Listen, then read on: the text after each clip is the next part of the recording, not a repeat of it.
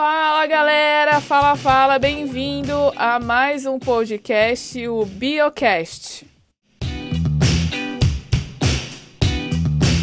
E o podcast de hoje ele tem como tema principal ecologia. O que, que a gente vai conversar? Na verdade, é, eu achei uma reportagem é, interessante que saiu no G1. O link dessa reportagem vai estar descrito aí na descrição, vai estar tá na descrição do podcast, que é a respeito de uma toxina que foi encontrada na, na, nas águas ali do mar de Santa Catarina. E por que que chama atenção? Porque por causa disso, o governo foi obrigado a proibir a venda de moluscos que são produzidos ali no litoral catarinense. Então, uh, o que, que, tem de interessante isso e por que, que vale a pena a gente comentar? Porque esse assunto tem a ver com ecologia, tem a ver com reino protista, tem a ver com um monte de coisa. E isso é muito cara de Enem.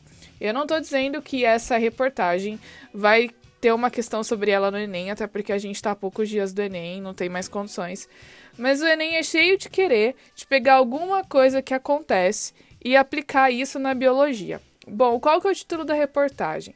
O título da reportagem diz o seguinte: Toxina provoca interdição no cultivo de moluscos em Santa Catarina e consumo e venda são proibidos. Então, o que, que vale a pena a gente comentar aqui? Primeiro, Vamos comentar a respeito é, dos moluscos e por que, que é, é, foi proibida essa interdição. Bom, moluscos, para quem não sabe, são animais aí que, que são divididos em algumas classes, como por exemplo a classe dos cefalópodes, a classe dos pelecípodes, né, que é da ostra, enfim. Só que esses moluscos que são produzidos aí, que é no caso que são as ostras, que, que Santa Catarina é bem famosa, é um, o maior produtor de, de, de mexilhões de ostras aí do Brasil, é que esses moluscos eles se alimentam por filtração.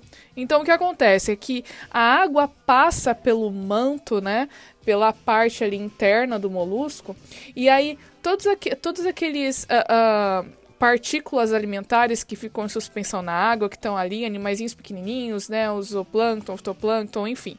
Qualquer tipo de partícula que dá para servir de alimento fica retido ali no manto. E aí o molusco, ele vai se alimentar daquilo.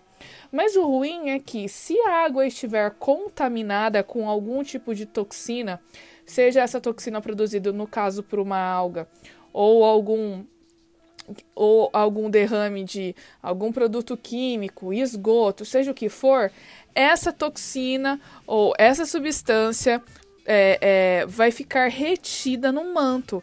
E as pessoas que se alimentarem de, desse molusco, do, do, do, dessas ostras, no, no caso, vão acabar se intoxicando porque vão ingerir não só o molusco, mas também a toxina que ficou presa ali, porque o molusco ele é filtrador.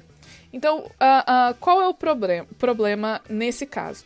O problema nesse caso é que uh, ali na, naquela região do litoral de Santa Catarina houve uma grande proliferação de algas que são conhecidas como maré vermelha. Né? A maré vermelha tem, ela tem esse nome porque ela muda a coloração da água, mas o que acontece é que ela produz uma substância que é tóxica.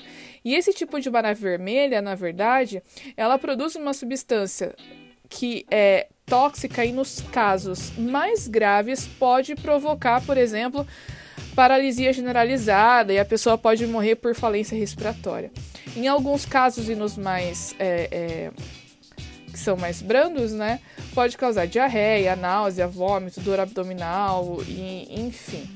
Então, a preocupação do governo é justamente evitar que essas coisas aconteçam, né? Então, que, que acontece? A maré vermelha ela acaba se proliferando em certas épocas do ano e nesse caso independe se a água está ou não poluída, mas ela acaba se proliferando e o aumento da população dessa alga vai fazer com que a quantidade dessa toxina produzida aumente. E os moluscos, estando presente ali na, presentes ali na água, vão absorver essa substância tóxica e as pessoas que, que, se alimentarem desses moluscos, animais que se alimentarem desses moluscos vão acabar sofrendo uh, os problemas dessa toxina aí, tá bom?